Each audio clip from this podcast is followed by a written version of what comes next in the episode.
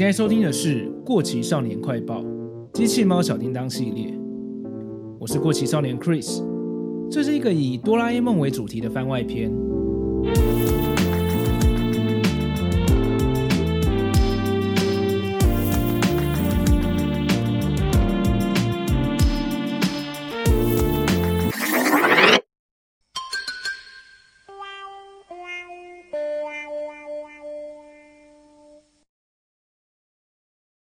大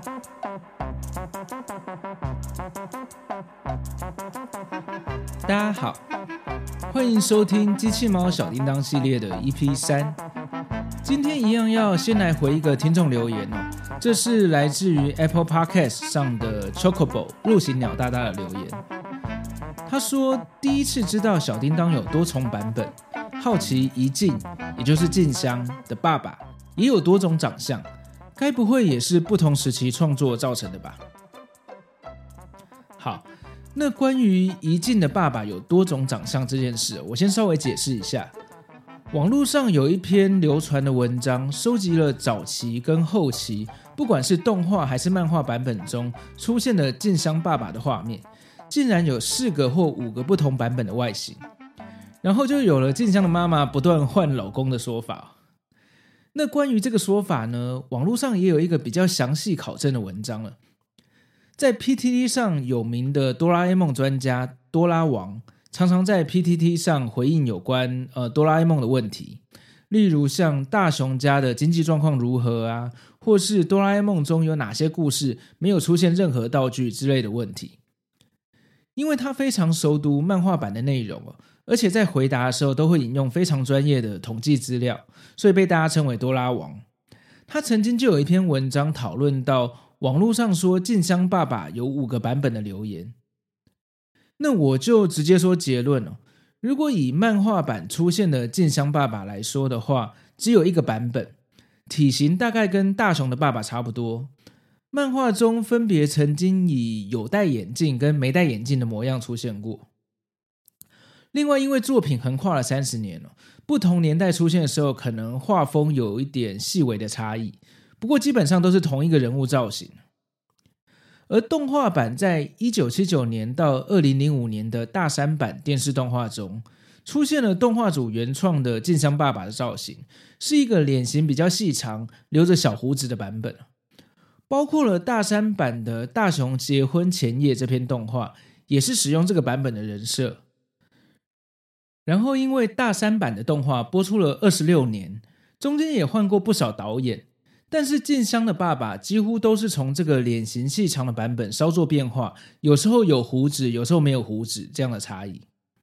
但是来到电影版的动画，不管是一九九九年的中篇电影《大雄结婚前夜》，或是前几年的《Stand by Me》三 D 版哆啦 A 梦电影，也包含了大雄结婚前夜的内容嘛。那里面出现的静香爸爸就都是使用漫画版的人设，所以传言中的四五个版本其实是错误的资讯哦。实际上应该是两个版本，一个是藤子老师原作的漫画版本，另外一个是大山版电视动画中的导演自创版本，然后接下来的几个接手的导演跟着使用，大概是这样吧。那应该有回答到陆行鸟大大的问题了。如果想要看更详细的资讯的话，可以搜寻“多拉王”加“静香爸爸”，就可以找到“多拉王”这篇文章，有更完整的说明。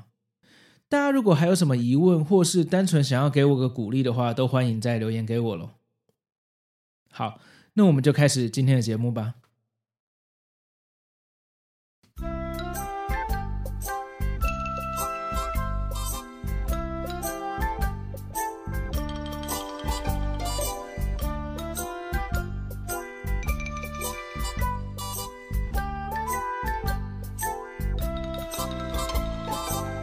今天的主题，我下的标题是浦泽直树谈藤子 F 不二雄老师的作画风格跟绘画技巧。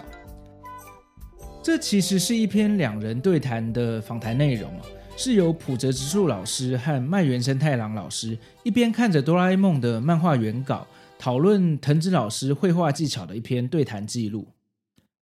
以防万一，我还是简单介绍一下这两位老师哦。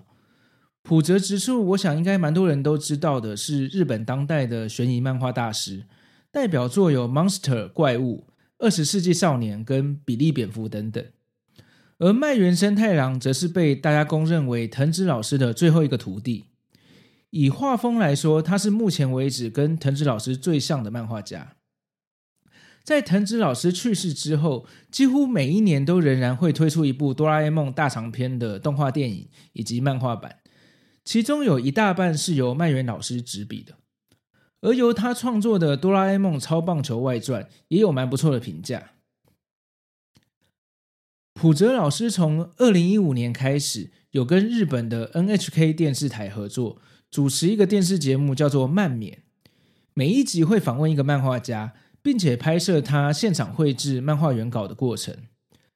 而这一次和麦原生太郎老师的对谈，我想也就是因为普泽老师有这些和其他漫画家讨论漫画技法的经验，所以在庆祝哆啦 A 梦五十周年的一系列企划中，在今年出版的一本《哆啦 A 梦美术原画集》里面，普泽老师受邀和麦原老师谈谈藤子 F 不二雄的画风和技巧。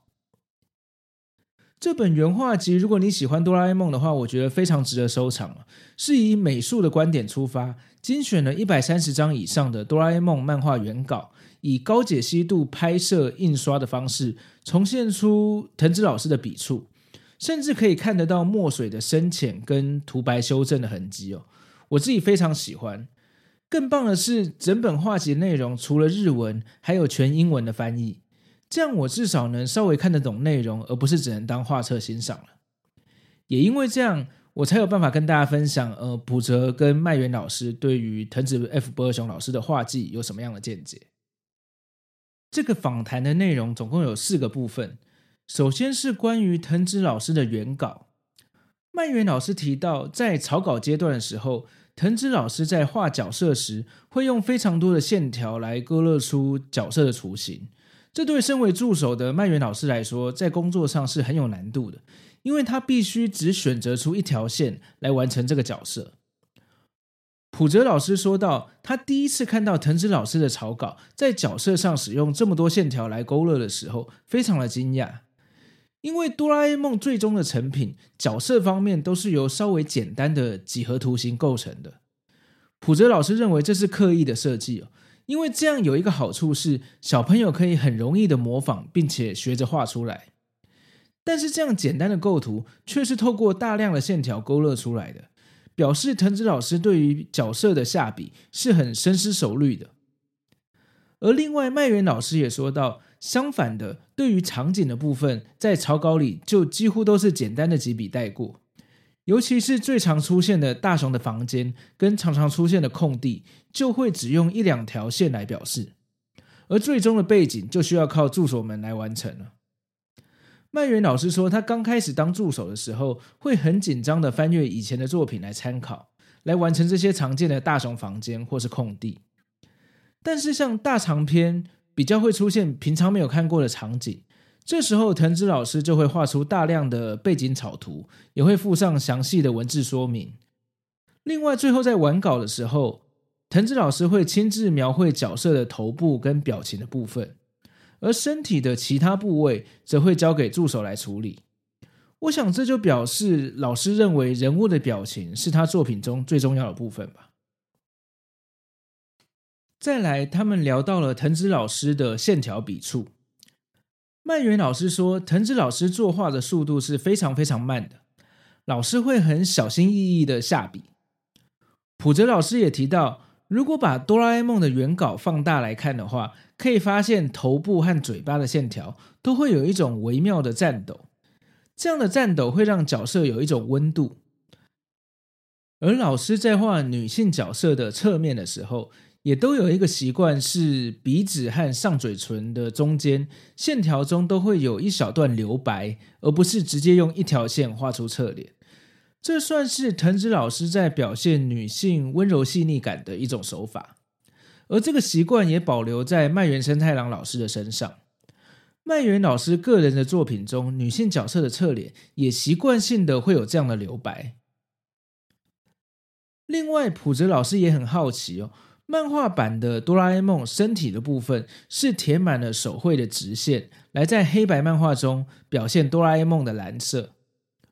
浦泽老师问说：“为什么这部分不使用网点呢？”曼源老师回答说：“这边不使用网点的原因是，他们会根据哆啦 A 梦在画面中的大小，随时调整这些线条的粗细跟间隔，所以这部分是不能用网点的。另外，在这些线条的使用技法上，阴影的部分也会用手绘的平行线来表示，并且还有分三种程度。一般的阴影是用一组平行线来表达。”更深一点的部分会用两组交错的平行线，例如哆啦 A 梦的嘴巴内部就是两组交叉的平行线，而交叉的角度就会是那一格的画面情况而不一样。第三种就是更深的人物的影子的部分，就会用三组交错的平行线来表达。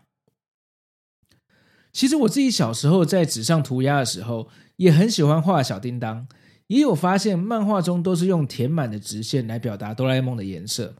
但是我实际要模仿画出这些平行线的时候，试过几次，发现这样自己画线真的很累，所以真正漫画家实在是不简单。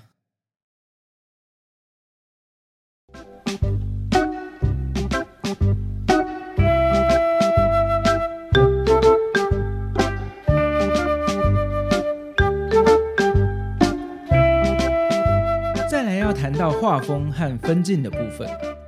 浦泽老师说到，藤子老师的分镜有一种复古的风格。从一九七零年代哆啦 A 梦刚开始连载的时期，一直到八九零年代，哆啦 A 梦的分镜风格几乎都没有什么变化。大部分的情况都是把一页分成四层的格子，偶尔是三层或两层，然后画面的镜头角度几乎都是同样从侧面看过去的视角。虽然偶尔会有角色头部的特写，但是大部分的情况都是整个角色从头到脚都被画出来，并且塞在漫画框格里面。这些元素就算是在一九七零年代的时候，都已经算是蛮复古的风格了。因为在那个漫画蓬勃发展的时期哦，渐渐的开始出现了一些为了强调某个角色，让它独立于漫画框格之外，角色压在两三个格子之上。或是像电影般的镜头语言等等，这些现在常见的漫画技巧。曼源老师说，相较于长盘装的其他漫画家，像画假面骑士的石之森章太郎，就是随着时代不断的改变着画风。而藤子老师的确是对于这部分坚持着固定的风格，但曼源老师是从小就跟着连载看着哆啦 A 梦的漫画的。却从来不会觉得这样的画面是老派的。